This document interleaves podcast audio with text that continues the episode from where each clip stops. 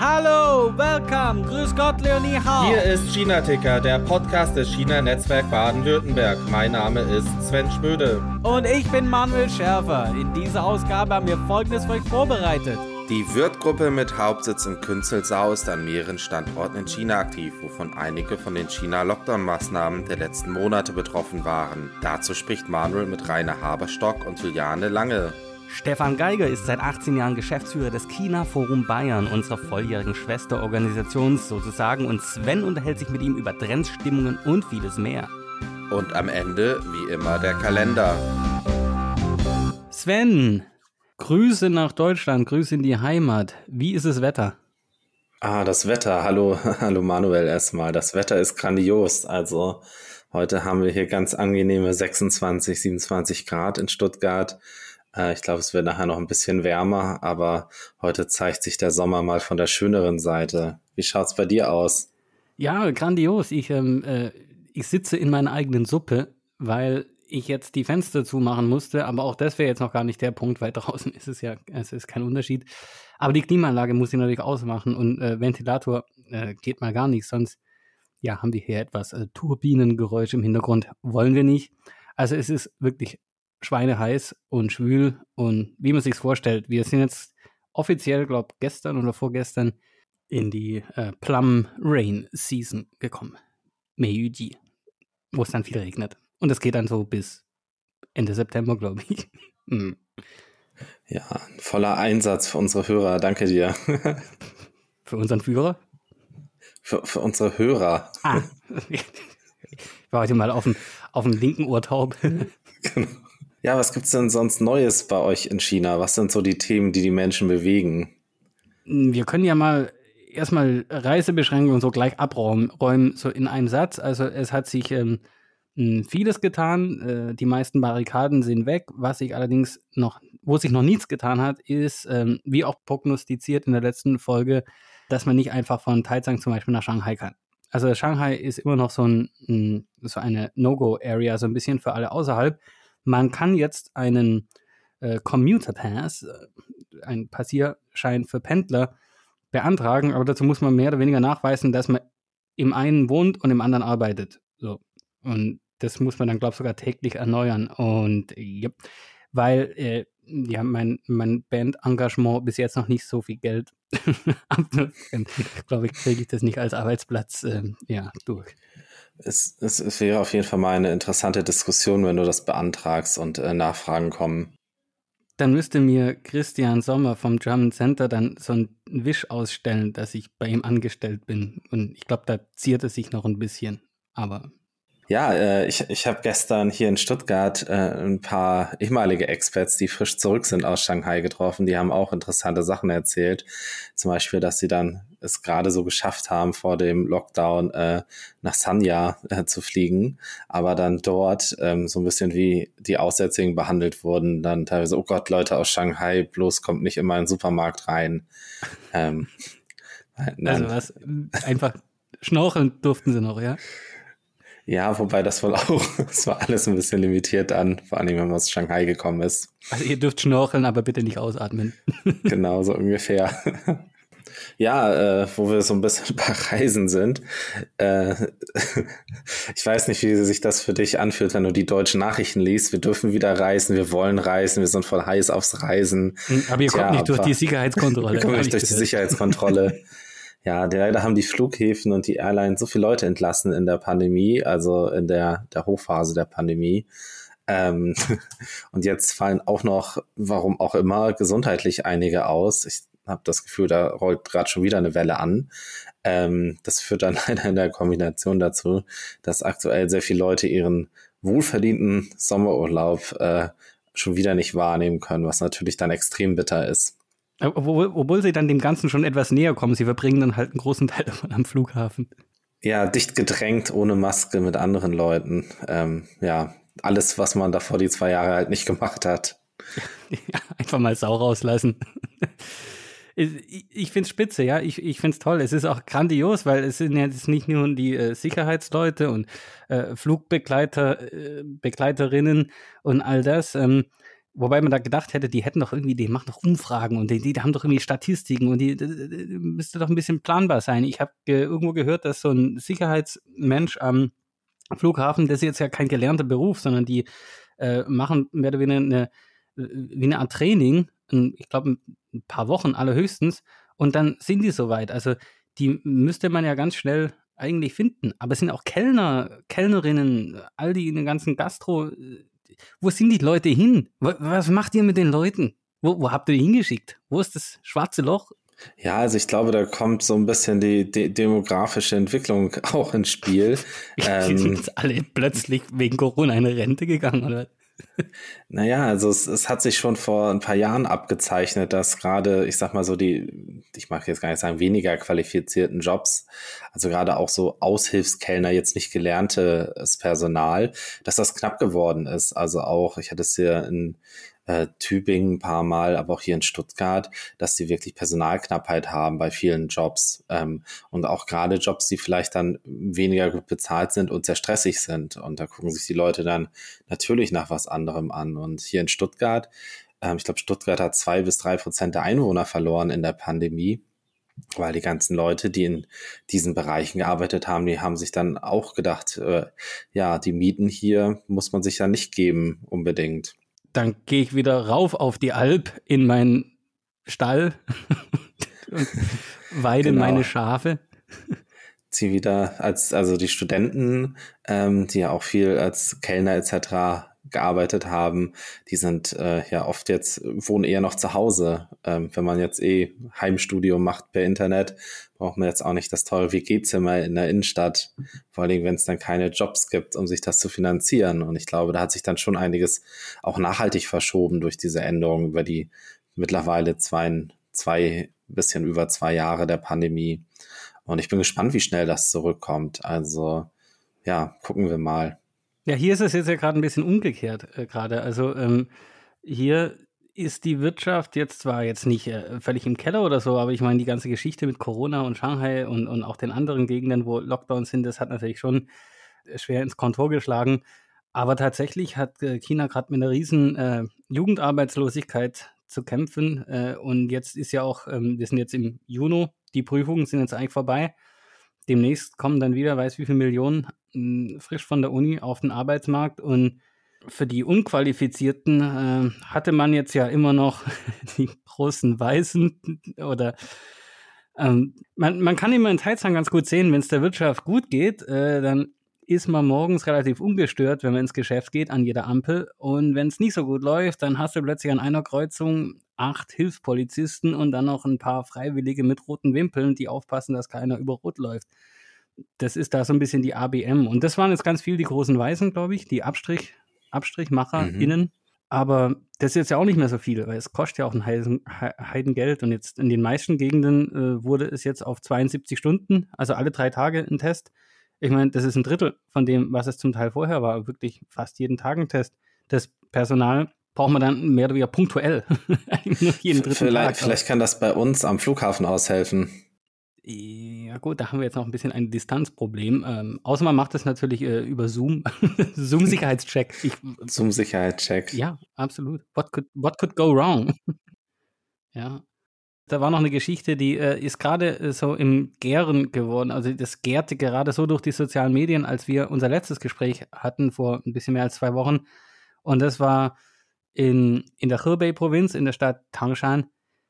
Da äh, wurde in einem Barbecue-Laden, also so praktisch, wo man, wo der Chef für einen grillt, sozusagen, ähm, da wurden äh, eine Gruppe, ich meine es drei oder vier Mädels, äh, die wurden übel zusammengeschlagen und das alle wurde natürlich äh, in HD auf einer, ähm, auf einer Überwachungskamera in dem Laden aufgenommen und das sah gar nicht gut aus und das ging dann sofort viral. Ich glaube, da gab es auch ein, ich weiß, dass in Tagesthemen wurde es mal erwähnt, auf Spiegel war auch ein bisschen was, aber jetzt, ich glaube, so die Riesenrunde hat es jetzt nicht gemacht, ähm, meine ich. Ja, ich bin mir gar nicht mehr sicher, ob es das, äh, wie sehr es das in die deutschen Medien geschafft hat. Ähm, ist aber auf jeden Fall auch bei uns in den, ich sag mal, China-nahen Kreisen auf Social Media ein Thema. Ähm, ja, und die Bilder, das sah ja schrecklich aus. Ähm, ich habe den Vorfall mitbekommen, aber gab es dann jetzt eine Anschlussdiskussion, wie geht es den Frauen? Weißt du da Näheres? Ähm, die Täter wurden gefasst, oder? Die wurden ja schon am nächsten Tag gefasst und einer, glaube sogar 150 Kilometer in, in einer anderen Stadt irgendwo. Also das ging dann relativ schnell. Dann hat hm, das Problem mit der äh, Zensur und mit der, ähm, mit der offiziellen Kommunikation wieder eingesetzt, dass man hier immer kennt, wenn irgendwas ganz plötzlich spontan passiert. Das heißt, erstmal werden alle werden alle sozialen Medien durchgefiltert, da wird alles gelöscht, was nicht offiziell ist und offiziell kommt praktisch nichts. Also nichts zu den Hintergründen, ähm, wie es den Mädels dann ging. Also die sind ja ins Krankenhaus gekommen. Dann war aber praktisch Totenstille. Dann fangen natürlich die Diskussionen an. Das wird dann alles unter das Label Gerüchte gepackt, was auch wieder dann so eine Mischung aus ähm, unmoralisch und illegal ist, je nachdem. Ja, dann jetzt vor ein paar Tagen, ich meine, es war vor fünf oder sechs Tagen, äh, kam dann das offizielle Statement von, äh, von den Polizeibehörden in Tangshan, dass die inzwischen wieder voll genesen wären, äh, alle praktisch zu Hause. Und ähm, es wurden sogar die Verletzungsgrade genannt. Und äh, ich glaube, zwei davon, äh, zwei von den, von den Mädels, die hatten sogenannte leichte Verletzungen zweiten Grades. Mhm. Mhm. Ja, und dann äh, habe ich mal geschaut, was das heißt. Auf der, äh, auf der chinesischen Version von der Deutschen Welle gibt es dazu, ein, äh, die haben das ein bisschen recherchiert, was das genau jetzt heißt. Leichte Verletzungen zweiten Grades. Und das ist schon ganz schön gruselig. Also ähm, das sind zum Beispiel Schädelfrakturen, fallen da noch drunter, äh, Knochenbrüche jeglicher Art, Beckenfrakturen, all sowas. Äh, sogar eine äh, praktisch, wenn, wenn eine schwangere Frau äh, durch so ja, Prügel oder so dann äh, das Kind verliert, das gilt auch noch als leichte Verletzung zweiten Grades. Also oh Gott, das ist schon ein bisschen äh, äh, krass, äh, diese Einordnung. Und die anderen beiden hatten übrigens Wei Qing Shang. Also sind also mini leichte Verletzung. ich glaube nicht, dass die nur einen Kopfweh hatten, ehrlich gesagt. Wer das Video gesehen hat, glaubt, da äh, war jetzt nicht nur äh, Aspirin nötig. Ja, also hoffen wir mal, wie immer, dass irgendwie der, dieser Vorfall vielleicht in der Gesellschaft dazu führt, dass sowas mm, weniger häufig vorkommt. Ich mag gar nicht sagen, gar nicht mehr vorkommt. Noch, Entschuldigung. Mhm. Was da allerdings, als es ein Tag alt war oder zwei Tage, ähm, was dann natürlich gleich unter die Zensur ging, war, dass nämlich die, äh, dass die in einen Aktionismus dort natürlich sofort verfallen sind in Tangshan, die äh, ja, Public Security Behörden. Und da gab es dann zig Videos, wie du gesehen hast, wie am nächsten Abend oder am übernächsten Hundertschaft mehr oder weniger von ähm, Polizisten durch alle, durch alle Restaurants in Tangshan mehr oder weniger sind, so zu zehn, in zehner Trupps in die Restaurants rein sind und dort die Leute mehr oder weniger interviewt haben und ihnen mal ins Gewissen geredet haben, sie sollen jetzt bloß zivilisiert und ordentlich und, und schön da keine Mädels verprügeln oder irgendwie so.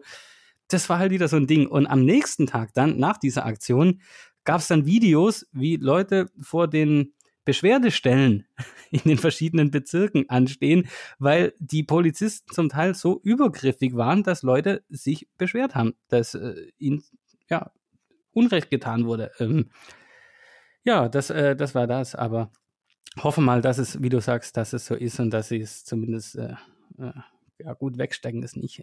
In Deutschland hätten die jetzt schon so viele Interviews gegeben, oder, oder auch in den USA, äh, du weißt, wenn die, die, diese Vorfälle sind, wenn irgendwelche äh, ja, Schwarzen äh, zum Beispiel erschossen werden von Polizisten und so, dann, äh, dann kommen Priester und dann gibt es einen Aufschrei und dann werden Interviews und die Gerichtsverhandlungen und das Ganze. Und das ist eben das, was hier, wo, wo einfach nichts ist.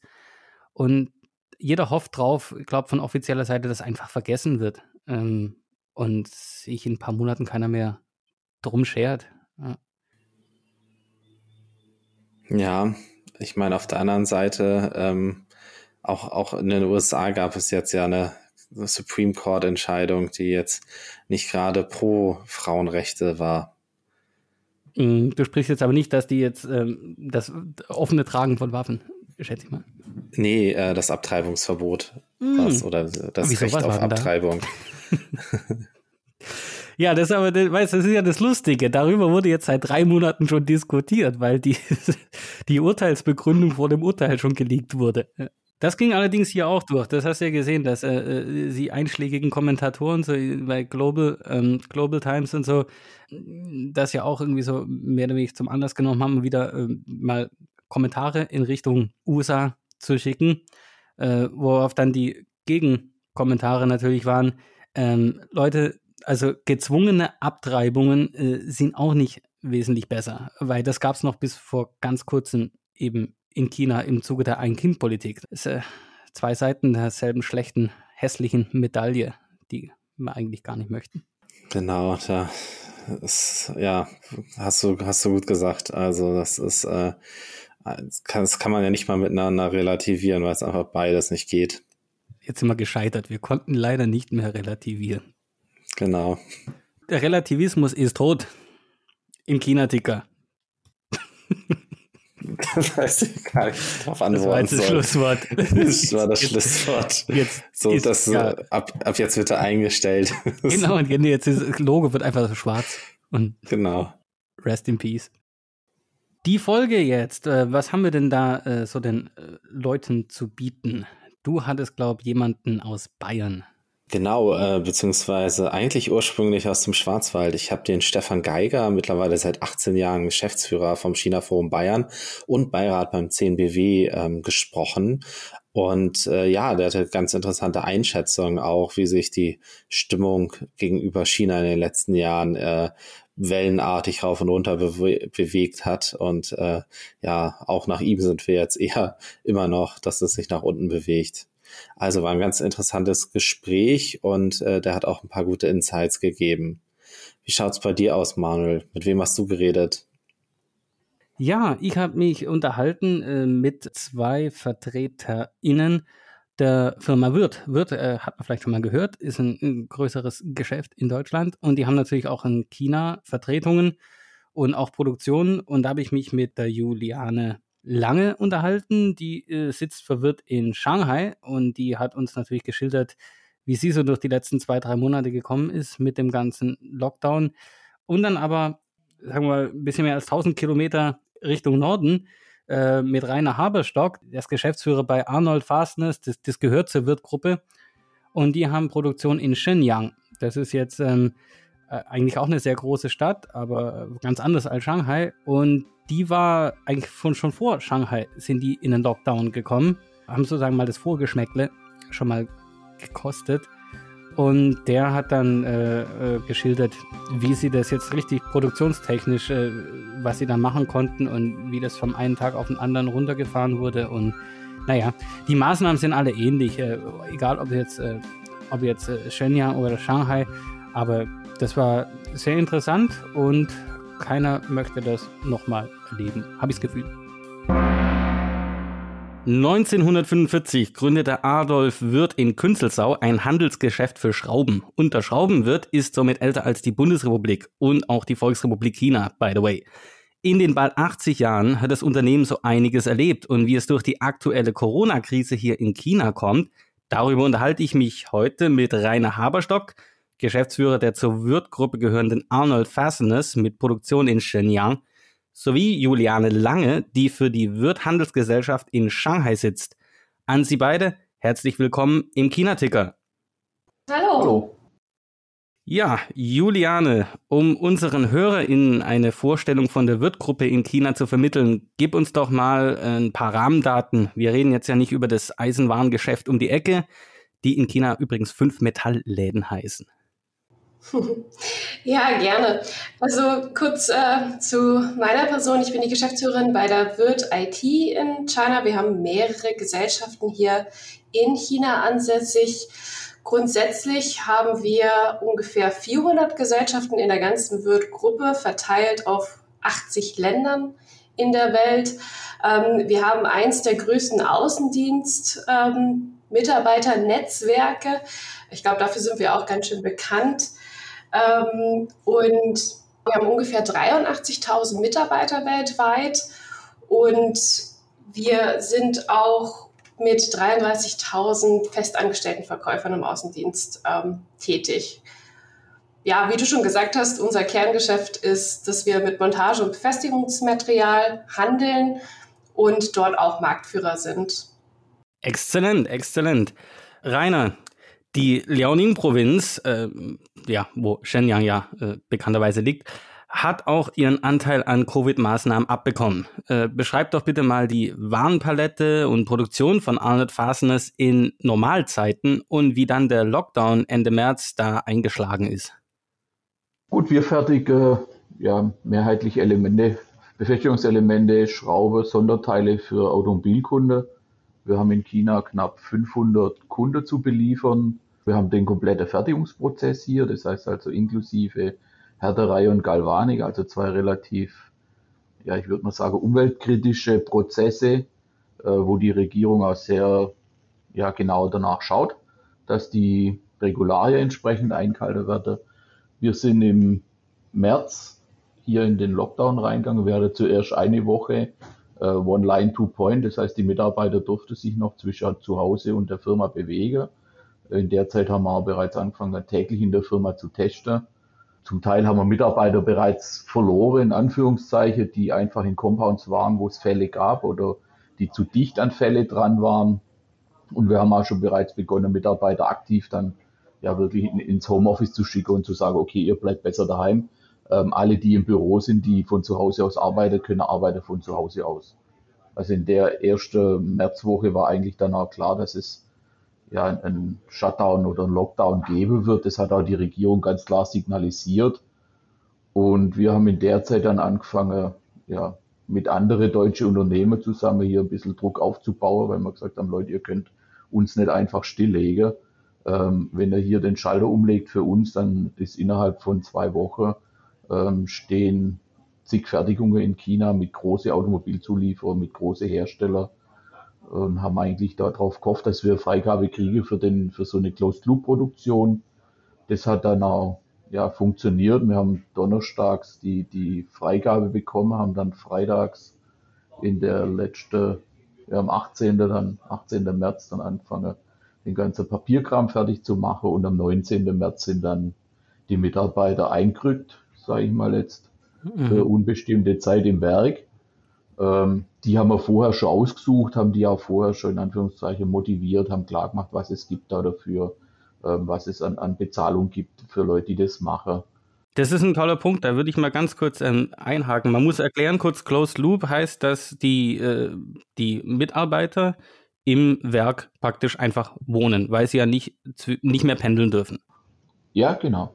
Also die Mitarbeiter sind 24 Stunden im Werk ähm, wir haben in der Zeit ja, Schlafräume eingerichtet, äh, Sanitär und Dusche ist vorhanden, weil es ein Betrieb ist, wo die Mitarbeiter das auch im Normalfall äh, benötigen, Dusche. Und haben halt ja in der, in der Woche vor dem Shut oder vor dem Closed Loop entsprechend Luftmatratze, die große Luftmatratze beschafft, Bettzeug, Schlafsäcke, ähm, dafür gesorgt, dass genügend äh, Snacks, Kaltgetränke und so Zeug, dass das halt alles da ist, haben die Kantine organisiert. Wir haben eine Kantine, eigene Kantine im, im, in unserem Industriepark, die natürlich dann auch da sein müsse. Und die Sicherheitsfirma aktiviert, damit die auch arbeiten oder wissen, dass sie arbeiten müssen die komplette Zeit. Und die Mitarbeiter haben dann ja in der Firma gelebt, haben zum Glück, manche sind froh drüber gewesen, anstatt ja daheim in einer kleinen Wohnung sagen wir jetzt, tagsüber oder mehr oder weniger eingesperrt zu sein in viele Bereiche, durfte man die Wohnung nicht verlassen, auch wie in Shanghai zum Beispiel nicht. Konnte die Mitarbeiter sich hier im Gelände mit 130.000 Quadratmeter frei bewegen, tagsüber, wenn sie keine Schicht hatte. Der Nachteil vielleicht für die Mitarbeiter war, ähm, es waren jetzt von 250 nur 110 Mitarbeiter da und die haben aber dann sieben Tage, zwölf Stunden Schichten gemacht. Also es ist ein bisschen anstrengender wie das normale Arbeitsleben, aber auf der anderen Seite hat es uns halt geholfen, äh, dass wegen uns kein Kunde zum Stillstand kommen ist. Das ist ja eine äh, Methode, die wir in Deutschland völlig undenkbar. Ich kann es mir nicht vorstellen, dass man in Deutschland äh, Leute dazu bringt, dass sie im, ich sag mal, im Daimlerwerk einfach leben für zwei Wochen. Du wolltest gerade schon ein paar, sagen wir mal, Incentives oder Goodies äh, erklären, die ihr da gegeben habt, damit man das äh, Ganze erträglicher macht. Und eine zweite Frage wäre, für die, die jetzt nicht in der Closed Loop waren, sondern die tatsächlich dann zu Hause geblieben sind, aus welchem Grund jetzt auch immer, hat sich das für die irgendwie äh, im Einkommen ausgewirkt? Äh, haben die eine Kürzung bekommen oder etwa gar kein Gehalt? Ich weiß, dass also viele Bauarbeiter zum Beispiel, die durften nicht mehr auf die Baustelle, haben dadurch praktisch kein Einkommen mehr gehabt. Da war es ganz dramatisch. Also für unsere Mitarbeiter gab es an der Stelle jetzt alle jetzt für die, die nimmer im Werk arbeiten konnten, sondern die vom Homeoffice aus gearbeitet haben oder die gar nicht gearbeitet haben, also Produktionsmitarbeiter, der halt nicht zum Werk kann, kann halt auch nicht arbeiten. Für die gab es äh, keine Einbuße, außer Überstundezuschläge halt. Wer keine Überstunde macht, kann auch keine Überstundezuschläge bekommen. Ähm, für die Mitarbeiter im Werk gab es die Überstundezuschläge, Wochenendzuschläge, es gab jeden Tag eine Extrazahlung. Also die, die Motivation für die Mitarbeiter war eigentlich eher das Geld, würde ich mal sagen, und die in gewissem Umfang ein bisschen mehr Freiheit wie, wie daheim. Juliane, du in Shanghai äh, warst ja sozusagen im Auge des Lockdown-Sturms und es ist jetzt nicht so, dass schon wieder alles ist wie vor dem März. Also zum Beispiel ohne speziellen Pendlerpass kann man immer noch nicht einfach von Taizang nach Shanghai fahren. Wie bist denn du durch die zwei Monate gekommen? Äh, hast schon irgendwelche bleibenden Schäden festgestellt? So, weiß nicht, zuckendes Augenlid? Ich glaube, bleibende Schäden wahrscheinlich nicht, aber die Zeit wird mir schon sehr in Erinnerung äh, bleiben, glaube ich. Ähm, bei mir war es zum Beispiel auch so, dass ich vor dem Lockdown bereits in eine Zentralquarantäne gebracht worden bin, von einem Tag auf den anderen, ähm, was mich natürlich auch sehr mitgenommen hatte und psychisch, glaube ich, auch äh, war es eine Herausforderung. Ähm, bei mir war es so, dass ich ein Secondary Contact war, ähm, was man mir zuerst nicht erklärt hat, wann es passiert ist. Ähm, ich habe dann im Nachhinein rausgefunden, dass es durch eine Didi-Fahrt gewesen ähm, war, dass der Fahrer wahrscheinlich einen Covid-Patienten vorher mitgenommen hatte und ich dann dadurch äh, in ein Hotel gebracht worden bin. Ähm, und dadurch hatte ich auch wenig Zeit, mich ein bisschen auf den Lockdown, der dann gleich im Anschluss äh, nach meiner Quarantänezeit gekommen ist, vorzubereiten. Ähm, ich glaube, dass es im Rückblick ähm, schon eine schwierige Zeit war, die wir hatten, auch gerade mit der Ungewissheit und mit der Kommunikation, was die Behörden ja einfach nicht kommuniziert haben oder was auch viel Gerüchteküche dann in den Gruppenchats war. Ich glaube, ich kenne jetzt meine Nachbarn besser als in den ganzen acht Jahren zuvor, die ich jetzt schon in Shanghai lebe ich weiß, wo sie wohnen, wie viele Kinder sie haben und äh, was ihre Vorlieben im Essen sind. ich glaube, so nah war ich noch kein Nachbar, auch nicht in Deutschland.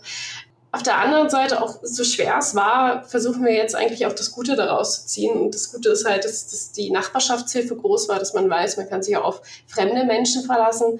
Auf der anderen Seite ist es natürlich auch so, dass das mit uns was gemacht hat, auch als Expats ähm, dass wir natürlich die, die, die Macht des Staates ähm, auch wirklich mal mitbekommen haben in, in voller Auswirkung.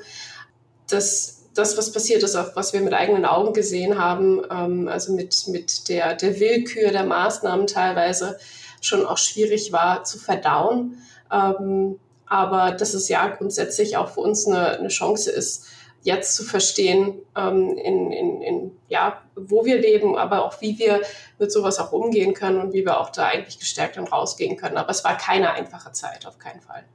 Das ist ja schon krass, nicht wahr? Ähm, das könnte man sich in Deutschland auch nicht vorstellen, dass man als Kontakt gilt oder das als Kontakt gilt, wenn man gar nicht gleichzeitig an einem Ort war, zum Beispiel im Taxi. richtig, richtig. Ja, also das, das ähm, ich glaube, viele in Deutschland hatten auch gedacht, dass ich dann Corona hatte. Äh, warum? Weil ich habe gesagt, ich bin in einer Quarantäne und sie ja, gute Besserung. Ich so, ja, mir geht's gut. Ich hatte auch nie Corona. Ähm, von dem her, das war schon auch, auch dieses, dieses, wir wissen, dass alles nachvollziehen werden kann, auch durch diese Didi-App und dadurch, dass wir ein transparenter Mensch sind in, in Shanghai.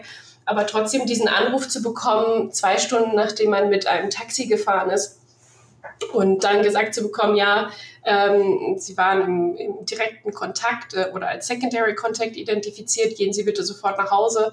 Es wird jemand nach Hause geschickt, der einen Test für Sie macht. Ähm, und dann auf der anderen Seite aber auch dieses, diese Willkür oder etwas, was man nicht nachvollziehen kann, weil mein Mann, ähm, der ist Chinese, Ähm, und der war nicht im Taxi mit mir und der galt, obwohl wir die ganze Zeit zusammen waren, nicht als Secondary Contact. Das heißt, ich wurde natürlich aus meiner Familie gerissen, ähm, in ein Hotel verbracht, obwohl ich eigentlich das ganze Wochenende und auch die Zeit nach, diese, nach dieser Taxifahrt mit meinem Mann zusammen war. Ähm, und das sind dann, glaube ich, einfach auch diese Vorschriften, die dann die die Mitarbeiter in China oder das CDC dann einfach auch blind befolgen, um einfach das Risiko zu vermeiden, was dann aber für uns infektionstechnisch ähm, ja vielleicht schwer zu verstehen ist auf den ersten Blick. In Deutschland wurde ja seit der Beginn der Pandemie über verschiedenste Corona-Hilfspakete gestritten. Vieles wurde ja umgesetzt. Ich denke auch, dass bislang die, ähm, na, jetzt nach der Aufhebung der meisten Maßnahmen die vorausgesagte Insolvenzwelle, die, wo man gesagt hat, das äh, verschleppt sich so, weil das Insolvenzrecht erstmal ausgesetzt war, die ist ja erstmal ausgeblieben. Aber wie war das jetzt hier in China? Ähm, wie sieht die Hilfe und Unterstützung von Seiten der verschiedenen staatlichen Ebenen aus? Ähm, vielleicht äh, erstmal Rainer, also mit dem Blickwinkel direkt vom Fließband. Also wenn es jetzt darum geht, um, um finanzielle Unterstützung, dann ist bislang, sage ich mal, noch nichts passiert. Also bislang gibt es keine, keine Sonderprogramme in unserem Bereich jetzt zumindest mal, ähm, die uns hier helfen. Die Regierung hat 33 Maßnahmen angekündigt. Da sind zwei, drei dabei, die für uns vielleicht in Frage kommen, wo man was beantragen kann. Aber die Hilfe, sei wir jetzt für, für Firma in unserer Größe mit 250 Mitarbeitern, ähm, die sind bislang null. Also gibt nichts an der Stelle. Und natürlich auch alles, was man den äh, Mitarbeitern dann äh, zusätzlich gibt oder das Gehalt weitergezahlt hat, dann ist natürlich alles aus dem eigenen Budget. Ist nicht so wie in Deutschland, wo ja zum Beispiel die Kurzarbeit, die ja zum Teil vom Staat dann einfach äh, ein Teil bezahlt wird. Ne? Nee, also da, da gab es nichts. Ähm, man hätte die Möglichkeit gehabt, die Gehälter zu reduzieren auf das soziale, ähm, auf das Minimumgehalt. Aber das haben wir nicht gemacht, weil das ist einfach auch nicht, also nach unserer, nach unserer Einschätzung ist das auch nicht richtig, nicht korrekt, so vorzugehen. In Shanghai, wir wissen auch noch von keinen ähm, Maßnahmen finanzieller Richtung, dass wir Unterstützung bekommen. Ich denke, dass da noch etwas folgen wird. Ähm, wir sind natürlich als Wirt IT China noch eine kleine Gesellschaft. Ich habe aber auch noch nichts gehört ähm, in Bezug zu Wirt China und unseren anderen äh, Gesellschaften, die wir in, in Shanghai haben. Ähm, glücklicherweise hatten wir ja als Wirt-Gruppe unser Logistikzentrum außerhalb von Shanghai. Das heißt, wir konnten auch weiterhin noch Ware verschicken und waren jetzt auch nicht im Business so beeinflusst worden, dass wir nicht mehr Ware ausliefern konnten. Natürlich sind unsere Kunden auch in Shanghai. Ähm, das heißt, wir haben natürlich ein bisschen Rückschläge im Umsatz gehabt, ähm, aber Glück im Unglück, dass unser Lager eigentlich außerhalb von Shanghai war, dass wir noch ein bisschen die anderen Kunden bedienen konnten. Ähm, ich kenne chinesische Firmen, die Mitarbeiter auf das äh, Mindestgehalt runtergesetzt haben für diesen Zeitraum. Wir haben uns dagegen entschlossen. Ähm, wir haben aber dafür auch äh, in dem Zuge noch keine ähm, Zuschüsse vom Staat bekommen. Jetzt brauchen wir natürlich noch einen Blick in die Zukunft. Also kurz- und mittelfristig denke ich jetzt mal, gilt es erstmal wieder den operativen Sollzustand herzustellen. Ich denke jetzt mal Lieferketten, Logistik, all sowas. Aber mh, hm, mich würde jetzt auch eure Einschätzung interessieren, wie sich das Erlebnis äh, praktische Umsetzung von Dynamic Zero Covid langfristig auswirkt. Äh, zum Beispiel für die Mitarbeiterentsendung. Also der Begriff äh, Abenteuer China ist von nun jetzt ja recht äh, wörtlich zu nehmen. Ja, ich kann, ich kann gerne beginnen, weil ich glaube, in Shanghai haben wir eine recht große Expert-Community. Ähm, und ich bin schon, wie gesagt, seit acht Jahren in Shanghai wir haben seit Ausbruch des Coronavirus natürlich verstärkt gemerkt, dass China als Arbeitgeber unattraktiver wird. Wir haben weniger Bewerbungen für ähm, internationale Stellen, die wir auch ausschreiben. Ähm, wir sehen es auch durch die Bewertung vom ähm, deutschen Konsulat. Also Shanghai ist mittlerweile von einem B-Standort zu einem C-Standort ähm, runtergestuft worden, meines Wissens. Das heißt, Shanghai ist wesentlich unattraktiver geworden. Und, hast, du, ähm, hast du ein Beispiel für einen A-Standort, nur damit man sich das ein bisschen vorstellen kann? Was wäre zum Beispiel ein A-Standort? A-Standorte sind natürlich in Europa, ist aber auch ähm, Kuala Lumpur ähm, durch die ja, durch das deutsche Konsulat bewertet. Ich glaube, weil es auch ein recht, das, das sind mehrere Faktoren, die damit reinspielen. Einmal, wie die Bewerbungen ähm, aussehen von den, von den ähm, Beamten, aber auch äh, Faktor Sicherheit ähm, und, und andere, andere Faktoren spielen da mit rein. Ähm, B-Standorte sind, glaube ich, in Südamerika. Und ähm, Shanghai ist jetzt quasi auf dem unteren Level, äh, zusammen auch mit Indien. Soweit ich weiß, gibt es sehr wenige Bewerbungen auf Shanghai, auch für das deutsche Konsulat. Ich weiß, dass es bei Wirt, bei uns in der Wirt-Gruppe auch weniger Bewerbungen gibt, aber auf der anderen Seite wagen aktuell zwei Mitarbeiter äh, das Abenteuer nach ähm, Shanghai. Die werden jetzt im, im Sommer zu uns kommen, werden ihre Quarantäne dann natürlich absolvieren und die werden wir dann begrüßen können. Aber es ist wesentlich weniger geworden als jetzt noch vor drei Jahren. Rainer, du da noch irgendwelche Gedanken, wie ihr das macht? Ich denke mal, jetzt in der Produktion selber habt ihr ja jetzt kaum, ähm, kaum Experts, kaum entsendete Mitarbeiter, ähm, aber vielleicht im oberen Management? Nee. Also im oberen Management äh, haben wir einen, das bin ich, ein Ausländer. Äh, ich bin kein Entsender, ich habe einen lokalen Vertrag. Und das, dann haben wir nochmal einen Kollegen in der Qualität, ähm, der kommt von unserem Standort in Frankreich und ein Kollege in der Galvanik aus Deutschland. Die sind aber alle schon ja, länger hier, alle mit lokalem Vertrag, alle lokal, ja, sagen wir mal jetzt verwurzelt auch mit Familie. Und ich denke, für die die Situation, ähm, sagen wir jetzt auch mit dem Familienstatus, sagen wir mal, ist die Situation ein bisschen einfacher und auch anders zu bewerten, wie jetzt in Shanghai für die Kollegen, die alleine nach China kommen. Man hat hier gewisse andere ja, Halte, Haltepunkte, sage ich mal, ähm, die einem auch helfen, die, die Situation vielleicht auch erträglicher zu, zu gestalten. Also wir haben in, in, in Shenyang jetzt, wir hatten drei Wochen diesen Lockdown, wir hatten eine Woche äh, One Line, Two Points und sind seit Mitte April eigentlich wieder ja, jetzt, jetzt sage jetzt nicht back to normal, aber auf einem gewissen Niveau. Man kann wieder einkaufen gehen, die Kinos haben offen, für die Kollegen, die es brauchen, gibt es das Gym wieder. Man kann wieder überall hin, man kann in der Provinz wieder reisen. Das heißt also, das Leben nimmt wieder ja, gewisse normale Form an. Ähm, man hat jeden Tag oder jetzt alle drei Tage nur noch diesen Test.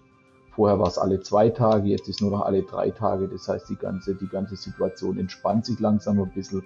Was unser Meister zu schaffen macht, ist, dass wir keine, ja, in Anführungszeichen, kurzfristige Besucher kriegen. Das heißt also Kollegen, die aus Deutschland kommen müssten, um irgendwelche Anlage zu installieren bei Kunden, um uns da zu supporten an der Stelle, die können halt nicht so einfach kommen, weil es einfach Ewigkeit dauert, bis die, bis die durch die Quarantäne durch sind. Das heißt, hier müssen wir halt auf, auf technische Lösungen setzen, um, um die Unterstützung zu kriegen, um solche Themen dann alleine machen zu können.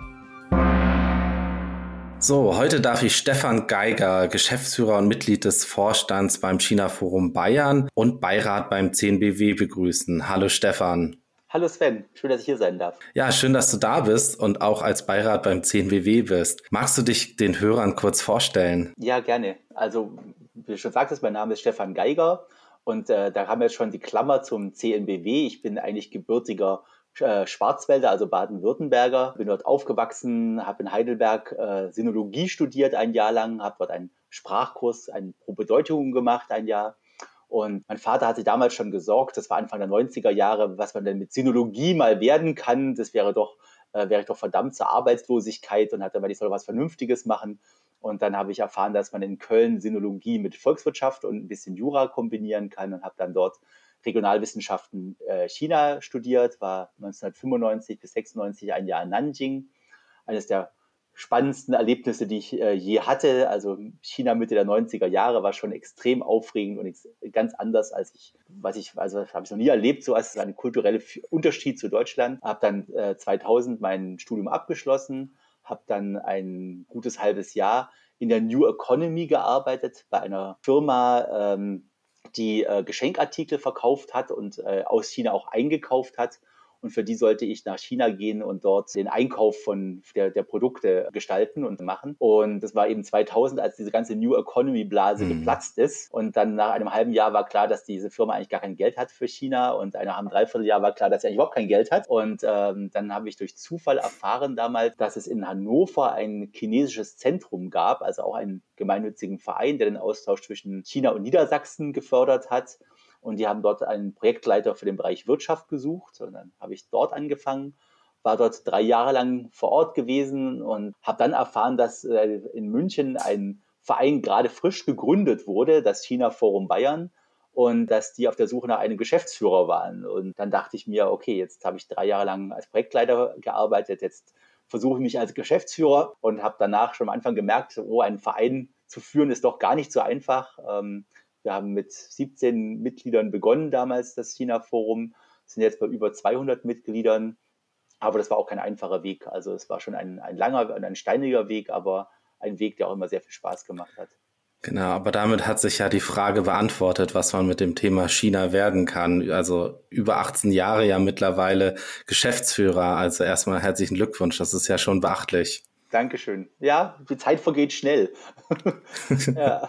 ja, das habe ich auch gedacht, als wir das Gespräch ausgemacht haben. Wir haben uns ja, ich glaube, 2016 oder 2017 das erste Mal kennengelernt. Da habe ich ja. ja bei euch einen Workshop zu dem Thema WeChat gemacht und ich kann mich dran erinnern, dass da, ich habe das Gefühl, die halbe äh, Münchner Innenstadt saß mit Eurozeichen in den Augen, Grund des Geldes der chinesischen Touristen. Vielleicht aus deiner Sicht, wie hat sich in den letzten Jahren, vielleicht sogar in den letzten 18 Jahren das Bild von China in Deutschland Deutschland gewandelt. Also ich meine, du hast ja gerade schon Mitte der 90er angesprochen. Das ist ja eine kleine Achterbahnfahrt, das Ganze, oder? Ja, absolut. Also ich erinnere mich auch noch dran, Mitte der 90er Jahre oder auch Anfang der 2000er Jahre, dass ganz viele Leute davon gesprochen haben. Also ich war natürlich auch damals auf vielen Workshops und Veranstaltungen gewesen. Äh, da ging es immer um Einkauf aus China, ja. Und weil man ja billig produzieren kann. Und ich weiß noch, dass auch einmal ein damals ein ganz bekannter Referent gesagt hat, naja, nach China verkaufen kann man ja eh nicht, die haben ja kein Geld, wie sollen sie sich denn deutsche Produkte leisten können? Und gerade im, im Inneren des Landes ist ja undenkbar, dass da mal eine deutsche Firma auch vielleicht mal Vertrieb aufbaut. Das war also gar nicht äh, angedacht gewesen. Und das hat sich natürlich dann mit dem Beitritt Chinas zur WTO dann langsam geändert oder auch recht schnell geändert sogar. Ich weiß noch, dass ich, als ich China Forum 2004 angefangen habe, da war dann schon extreme Goldgräberstimmung. Ja, also da war China mhm. extrem äh, hoch im Kurs der Markt hat sich geöffnet. China hat sich das erste Mal einer internationalen Organisation angeschlossen. Die Erwartungen der, der Unternehmen waren riesig. Und damals hatte auch der ehemalige Schweizer Botschafter in China ja den Spruch geprägt, deutsche Deo-Hersteller stellen sich 2,6 Milliarden Achselhöhlen vor, ja, also dieser riesige Markt für Deo-Hersteller und was auch immer, ja, und wenn wir nur ein Prozent davon äh, bedienen können, ja, dann sind wir, sind wir reich. Und so von meinem Gefühl her hat dieses China-Bild erstmals dann 2008 ein paar Risse bekommen mit den Olympischen mhm. Spielen in Peking, äh, beziehungsweise auch mit den Demonstrationen in, in, Tibet, die davor stattgefunden haben. Dann wurde eben befürchtet, dass die, die, die Berichterstattung aus Peking von den Spielen eben äh, nicht frei sein wird, dass der, die Reporter nicht frei dort im Land reisen können. Also da war schon so eine erste, eine Delle auch in der Berichterstattung über, über China gewesen. Und ich habe das Gefühl, dass es eigentlich bis heute, äh, ja, ähm, in einem, vielleicht in kleinen Wellen ähm, mal hoch und mal wieder runter geht, ja, aber jetzt in letzter Zeit natürlich äh, ist die Berichterstattung über China extrem schlecht. Ich finde auch nicht ausgewogen. Aber das ist natürlich auch was, mit dem wir hier im China-Forum äh, umgehen müssen. Und natürlich hat auch einen großen Teil dazu die, äh, die Pandemie jetzt auch beigetragen, mhm. wo der Austausch einfach nicht mehr stattfinden kann. Und äh, auch eben diese, diese Dollarzeichen in den Augen der Einzelhändler hier eben doch zum Erloschen gekommen sind, weil einfach auch die chinesischen Touristen nicht mehr kommen können. Also es ist nach wie vor so, glaube ich, dass viele äh, sich erhoffen, dass sie chinesische Kunden hier gewinnen, aber ähm, momentan können sie eben nicht kommen. Ja, ich glaube, die Pandemie hat uns da alle getroffen in dem China-Business, weil einfach, wie du schon sagst, der persönliche Austausch extrem schwierig geworden ist, wenn nicht gar unmöglich. Wie hat sich dann das auf eure Arbeit beim China-Forum Bayern ähm, ausgewirkt? Beziehungsweise vielleicht magst du den Hörern auch mal kurz einen Abriss geben, was ihr so generell als Auftrag habt und macht und dann vielleicht auch die Auswirkungen der Pandemie darauf. Mhm, gerne. Also vielleicht ganz kurz zum China-Forum. Das China-Forum wurde, wie gesagt, 2003 gegründet als ein Netzwerk von Unternehmen. Es war eine reine private Initiative, diese Gründung, Also wir sind auch komplett unabhängig äh, und eigentlich hauptsächlich eben von unseren Mitgliedern getrieben. Und unsere Mitglieder sind wirklich aus allen, von allen Größen und Formen. Also unser größtes deutsches Mitglied, auch ein Gründungsmitglied ist Audi. Unser größtes chinesisches Mitglied ist Huawei. Mhm. Aber wir haben auch KPMG, PricewaterhouseCoopers, Deloitte, ähm, sehr viele mittelständische Unternehmen äh, mit dabei. Auch der FC Bayern München ist Mitglied bei uns im China-Forum. Also wir sind wirklich sehr gemischt, aber gemein ist allen Mitgliedern, dass sie Aktivitäten in China haben und äh, oder Aktivitäten in Deutschland eben. Also auch die chinesischen Mitglieder, die hier in Deutschland aktiv sind. Und ähm, wir sind so ein Netzwerk für diese Mitglieder. Wir, wir haben eine Geschäftsstelle hier in München mit derzeit äh, fünf Mitarbeitern. Und wir wollen einfach alle Fragen, die die Mitglieder haben, ihnen weiterhelfen. Und es kann wirklich sein, ich brauche eine Anwaltskanzlei oder ich brauche einen Steuerberater in China oder ich möchte mich einfach mal von Unternehmer zu Unternehmer unterhalten. Und dann schauen wir, wen wir in unserem Netzwerk haben, der dort weiterhelfen hm. kann. Als gemeinnütziger Verein dürfen wir selbst nicht in irgendeiner Form äh, beratend äh, tätig werden oder auch nicht wirtschaftlich ak äh, aktiv werden. Aber wir nutzen dann einfach unser Netzwerk, sei es zum chinesischen Generalkonsulat oder zu den IHK, zu den AHK, zur Stadt München, zum Wirtschaftsministerium, zu den Unternehmen, ähm, um den Firmen weiterzuhelfen. Und die andere Seite eben, also die zweite Säule des China-Forums sind unsere Veranstaltungen. Wir machen eben regelmäßig ähm, Veranstaltungen vor Corona, alles in Präsenz. Ähm, wir machen regelmäßig ein China-Frühstück in München, aber auch in Regensburg, in Aschaffenburg, in Nürnberg, auch in ganz Bayern eigentlich. Und machen Workshops, wie von dir vorher angesprochen damals, als du bei einer Abendveranstaltung äh, was über die WeChat-Möglichkeiten, WeChat-Marketing erzählt hast.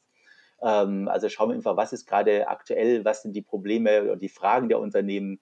Und da wollen wir eben Informationen dazu geben.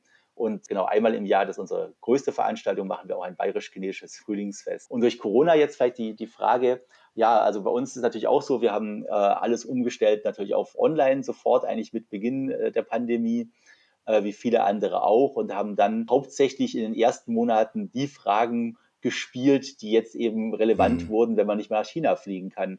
Wie kann man eine Tochterunternehmen von Deutschland aus führen? Ja, wie kann man ähm, mit dem, wie kann man erkennen in einem Online-Meeting, äh, welche interkulturellen Probleme vielleicht gerade entstehen, was sowieso schon schwierig ist, wenn man sich in Präsenz trifft, ähm, aber was online eben noch viel, viel schwieriger ist. Wie sieht es aus mit ähm, Schadensersatz, wenn, wenn Lieferungen nicht äh, pünktlich kommen können? Also all die Themen, mhm. die wirklich sehr stark Corona-bedingt waren. Und dann aber natürlich, als es dann die Themen dann mal durch waren, auch viele, vieles darüber hinaus. Also sehr viel im Bereich Wirtschaft, aber auch Gesellschaft auch Politik, ähm, wo wir ein bisschen drauf eingehen. Also sehr breit gefächert. Ich mochte ja eure Präsenzveranstaltung immer sehr. Es hat natürlich aber nicht bei allem geklappt, das Digitalisieren. Ich glaube, das Frühlingsfest hat jetzt zwei oder drei Jahre nicht stattgefunden. Nee, also wir haben es tatsächlich ein Jahr lang, also 2020, ähm, wollten wir es machen im Februar und da war ja gerade dann der äh, mhm. Pandemieausbruch in China, aber bei uns war es im Prinzip noch okay. Ja, wir hatten unsere Fälle hier in, in, in Bayern die ersten. Aber ich dachte, wir machen das Fest trotzdem. Also was soll's? Und dann kamen aber immer mehr Chinesen, die gesagt haben, naja, wir finden es nicht so toll, wenn ihr eine Feier macht und wir sitzen hier in Quarantäne. Ähm, das ist eigentlich kein so schönes Zeichen. Wo ich natürlich dachte, okay, da habt ihr natürlich äh, recht. Wir verschieben das Ganze um einen Monat. Dann wird es ja in China wieder besser sein da war es dann auch schon wieder besser, aber dann hatten wir es halt hier, ja. Und dann haben wir es tatsächlich eine Woche vor dem Fest absagen müssen und mhm. äh, haben dann aber gesagt, zweimal hintereinander ausfallen lassen geht nicht. Ähm, also haben wir es 2021 dann tatsächlich digital gemacht, das okay. Fest. Oder hybrid so ein bisschen sogar fast. Mhm. Und es war auch für uns extrem spannend. Also da hatten wir eine tolle Software, die wir da nutzen konnten und haben wirklich es geschafft, die Leute tatsächlich auch ein bisschen zusammenzubringen, auch wenn es online war. Und alle haben, also das Feedback danach von allen war die beste Online-Veranstaltung, wo ich je war, aber nächstes Jahr doch bitte wieder in Präsenz. Ja, also man hat schon gemerkt, ähm, es ist okay, es funktioniert, es ist schön, aber es ist nicht das gleiche wie in Präsenz. Aber dann dieses Jahr wieder in Präsenz. Ich habe gehört, aus dem Frühlingsfest ist jetzt ein Sommerfest geworden. Genau, genau. Also eigentlich hatten wir es auch geplant, jetzt für März äh, dieses Jahres zu machen, also wirklich als Frühlingsfest. Also eigentlich war unsere Idee, das immer so vier Wochen nach dem tatsächlichen Frühlingsfest in China zu machen weil äh, damals zumindest vor Corona sind die viele Chinesen nach Hause geflogen, haben ihre Verwandten besucht und dann wollten wir einfach warten, bis die wieder, wieder zurück sind. Und so war auch der Plan für dieses Jahr. Und im Anfang Dezember, als dann die nächste Welle kam, haben wir uns irgendwie schon gedacht, das ähm, wird, wird, wird wieder nichts, ja. Und dann haben wir gesagt, okay, wir verschieben es äh, auf den Sommer und machen einfach aus dem Frühlingsfest ein Sommerfest. Wobei wir selber mit dem Wording noch am Kämpfen sind, weil wenn wir Sommerfest kommunizieren, denken alle, ähm, das wird jetzt eine Sommerparty, eine Strand, eine Beachparty. Mit Planschbecken. Genau, genau. ähm, wir haben zwar ein paar sommerliche Elemente eingebaut, aber vom Inhalt her ist es doch eigentlich immer noch das Frühlingsfest. Deshalb kommunizieren okay. wir es weiterhin als Frühlingsfest, auch wenn es im Sommer stattfindet. Da bleibt dann auf jeden Fall die Daumen zu drücken, dass die aktuellen Zahlen, äh, der Anstieg vielleicht bald schon wieder vorbei ist. Danke. Oder euch auf jeden Fall nicht betreffen. Ich meine, so langsam leben wir dann trotz Corona-Zahlen ziehen wir alles weiter durch. Ich hoffe dann, dass das bei euch auch möglich ist. Ja, vielen Dank. Also ich, ich hoffe es auch sehr. Also es findet jetzt am 28. Juli statt. Äh, neulich kamen schon Gerüchte auf, dass es äh, wieder eine Maskenpflicht für Innenräume geben soll das wäre natürlich fatal, wenn wir jetzt ähm, dann doch mit Maske feiern müssten, weil es gibt auch ein Essen und es gibt natürlich, ja, und der Austausch mit Maske ist einfach nicht so schön wie, wie Das ist einfach nicht das Gleiche, ja. Nee. Ja, wir hatten ja vorhin schon so ein bisschen das Thema China auf und ab. Sind wir denn gerade schon ganz unten angekommen für dich in dem, in dem Wellenbewegung oder meinst du, das zieht sich jetzt noch ein bisschen? Tja, ich, ich fürchte fast, dass es sich ein, ein, noch ein eine bisschen hinziehen wird, äh, das Ganze. Und ich weiß auch nicht, ob hinziehen der richtige Begriff ist. Also ich habe das Gefühl, ähm, wenn es so weiterläuft, läuft es tatsächlich auf eine, auf eine Teilung der, der Welt in die Blöcke äh, China und Russland und USA und Europa raus. Und das ist eigentlich etwas, was Europa nicht wollen kann. Ja, also das, ähm, dann würden wir Europa extrem, insbesondere Deutschland extrem äh, verlieren. Und ich glaube, dass es diese, diese Blockbildung auch nicht gerechtfertigt. Ja, umso wichtiger, Stefan, ist ja eigentlich der Austausch zwischen Deutschland und China, dass der weiter positiv auch gefördert wird oder wir im Gespräch bleiben. Ähm, du bist ja neben deiner Tätigkeit im China-Forum Bayern auch Beirat beim 10BW, hast dich also als auch noch in dein äh, Heimatbundesland eingebracht. Was ist denn die Rolle eines Beirats? Tja, ich glaube, die Rolle eines Beirats kann sehr vielfältig sein und äh, der Beirat der 10BW ist ja auch recht, recht groß und sehr, auch sehr kompetent besetzt. Ich sehe meine Rolle äh, im Beirat des des CMBW auch eher darin, dass ich ähm, als Vertreter eines Vereins, der sehr ähnlich aufgestellt ist wie die CMBW, vielleicht doch mit meiner Erfahrung, wie du vorhin sagst, 18 Jahre jetzt doch schon hier im China-Forum, vielleicht doch den einen oder anderen Tipp äh, an die CMBW weitergeben kann, wie man vielleicht Vereinen agieren kann, was die Lessons learned, die ich durchgemacht habe, im, im Guten wie im Schlechten und dass da vielleicht dann die CNBW auch ein bisschen davon profitieren kann, von unseren Erfahrungen hier. Mhm. Und wie sind deine ersten Erfahrungen jetzt im CNBW? Ich meine, das CNBW ist ja direkt rein in die Pandemie. Mhm. Ja, also es hat natürlich äh, einen sehr schweren Start gehabt, äh, keine Frage. Also ein, so ein Verein in der Pandemie äh, zu gründen ist schwierig und jetzt natürlich auch mit dem äh, schlechter werdenden China-Bild ist natürlich auch nicht gerade so ganz einfach. Aber ich finde, die CMBW hat sich schon sehr gut behauptet. Also äh, hat sich einen, auch einen Namen gemacht. Ähm, die Veranstaltungen, an denen ich bisher teilnehmen konnte, an den Online-Veranstaltungen, waren sehr, sehr gut besetzt, sehr spannende Diskussionsbeiträge. Ähm, also ich finde, ähm, da hat die CMBW schon, schon sehr viel auf die Beine stellen können, trotz Pandemie und trotz des schlechter werdenden China-Bildes. Was stimmt dich denn äh, positiv auf deine nächsten 18 Jahre als äh, Geschäftsführer oder als Aktiver in dem Bereich China-Deutschland? Ja, ich weiß nicht, ob es mich positiv stimmt, aber ich glaube tatsächlich, dass es gerade jetzt in diesen schwierigen Zeiten aller Kanäle bedarf, um diesen äh, Austausch mit China offen zu halten. Und natürlich kriegen wir auch als China-Forum auch äh, nicht Anfeindungen, aber immer Fragen, wie können wir uns denn mit einem Land wie China jetzt beschäftigen, ja? Und wir versuchen einfach sachlich die Argumentation aufrechtzuerhalten und auch mal bei der ganzen negativen Berichterstattung objektiv mal darzulegen, wie denn die Standpunkte sind. Ja, und ich denke, da ist vieles, was momentan gesagt und geschrieben wird, sehr, sehr einseitig. Und wir versuchen einfach, einfach beide Seiten darzulegen. Also bei allen Veranstaltungen, die wir machen, wir, wir greifen durchaus auch kritische Themen auf. Wir greifen auch Themen wie Xinjiang auf. Wir greifen Themen wie Hongkong auf. Aber unser Ziel ist es immer, Referenten dafür zu haben, Spezialisten dafür zu haben, die eben äh, beide mhm. Seiten betrachten, um einfach ein, ein ausgewogeneres Bild über China zu vermitteln.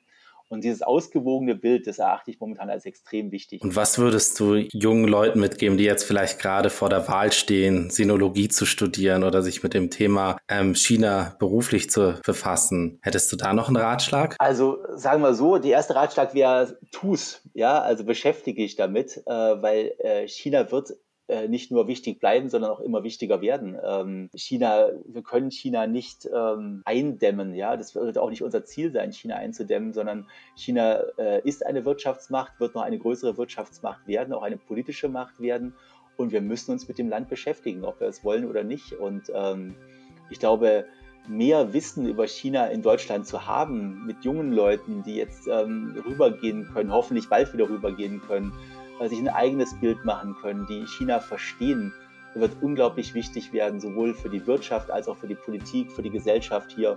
Wir können China nicht mehr so stiefmütterlich behandeln, wie wir das vielleicht die letzten 30, 40 äh, Jahre getan haben. Das geht einfach nicht. Zum Beginn des Kalenders riskiere hier mal was und weise auf eine tolle Veranstaltung hin, die heute stattfindet. Und sollte jetzt natürlich unser China-Ticker einen Tag später erst online gehen, dann, ja, No risk, no fun, nicht wahr? Also, die CNBW Sino-German Corporate Communication Working Group unterhält sich mit Mei-Ling Yu. Sie ist Brand Partnership Managerin bei TikTok in Germany. Das ist eine offene Veranstaltung für alle, die es interessiert. Am 5. Juli nun findet der achte Business Talk statt, und zwar zum Thema Messewesen in Zeiten von Null-Covid-Politik. Wie kann das funktionieren? Im Gespräch mit Michael Gruppe und Hans Stoter. Morgen nun am 29. Juni veranstaltet das CIDW ein ganztägiges Seminar rechtssicher im China-Geschäft. Da gibt es einen CNBW-Rabatt von 100 Euro pro Person für Mitglieder. Das Ganze ist in Friedrichshafen an der Zeppelin-Universität. Und ebenfalls morgen dann noch von unseren Partnern von PwC, Your Investments in China Protection through German Federal Investment Guarantees. Ein Thema, das wir auch in der letzten äh, Ausgabe mal angesprochen haben, weil wir nämlich da keine Ahnung drüber hatten. Das Ganze per Zoom auf Englisch, wie gesagt, morgen von 10 bis 11.30 Uhr mitteleuropäischer Sommerzeit. So, nach diesen ausgewählten Perlen nun noch Veranstaltungen von unseren Freunden und Partnern. Wir fangen an, 30. Juni, China Forum Bayern. Ein steiniger Weg, 50 Jahre diplomatische Beziehungen zwischen Deutschland und China. Das Ganze in Regensburg. Dann, selber Tag, Dresden. Greater China Day 2022 von der IHK Dresden und auch weiteren fünf AHKs. Nun ein kleiner Geheimtipp. Am 2. Juli in Riegel am Kaiserstuhl in der Kunsthalle Messmer gibt es Rendezvous der Illusionen. Ausstellung von Patrick Hughes und Zhuang Hongyi. Nun nochmal das China-Forum Bayern am 4. Juli Hongkong. Ein Land, zwei Systeme auf dem Prüfstand. Das in München. Und zum selben Thema dann gleich am 6. Juli die Fernuniversität in Hagen, der Campus in Karlsruhe. Ein Land, zwei Systeme. Hongkong als Symbol von Konflikt und Begegnung in Ostasien in kolonialer Vergangenheit und globaler Gegenwart. Am 8. Juli dann noch die Firma ABC Personalstrategie. Die veranstaltet den Zukunftstag. Haben Sie einen Plan B? Und ich habe mich gefragt, wo da der China-Bezug ist. Und die Veranstaltung ist in Metzingen. Daher Insider. Und nun noch der 9. Juli, da veranstaltet die Deutsch-Chinesische Akademie für Psychotherapie e.V. Studientag Medizinische, Philosophische und kulturelle Hintergründe Chinas. Das Ganze in Berlin. Das Ganze runde ich jetzt noch ab mit dem Hinweis auf das 11. Bayerisch-Chinesische Frühlingsfest. Denn da gibt es zwei Freikarten für CNBW-Mitglieder und da ist die Deadline jetzt schon der 6. Juli 2022. Das ist eine Verlosung. Also, wer am 28. Juli zum Bayerisch-Chinesischen Frühlingsfest will, der sollte sich da jetzt melden, zwei Karten abgreifen und für alle, die es nicht schaffen, die können es natürlich auch aus der eigenen Tasche zahlen. So, Sven, zum Schluss noch irgendwie ein paar letzte relativierende Worte. Ja, ich glaube, da kann ich nur sagen, bleibt gesund da draußen und genießt eure neuen und alten Freiheiten. Bis dann, ciao.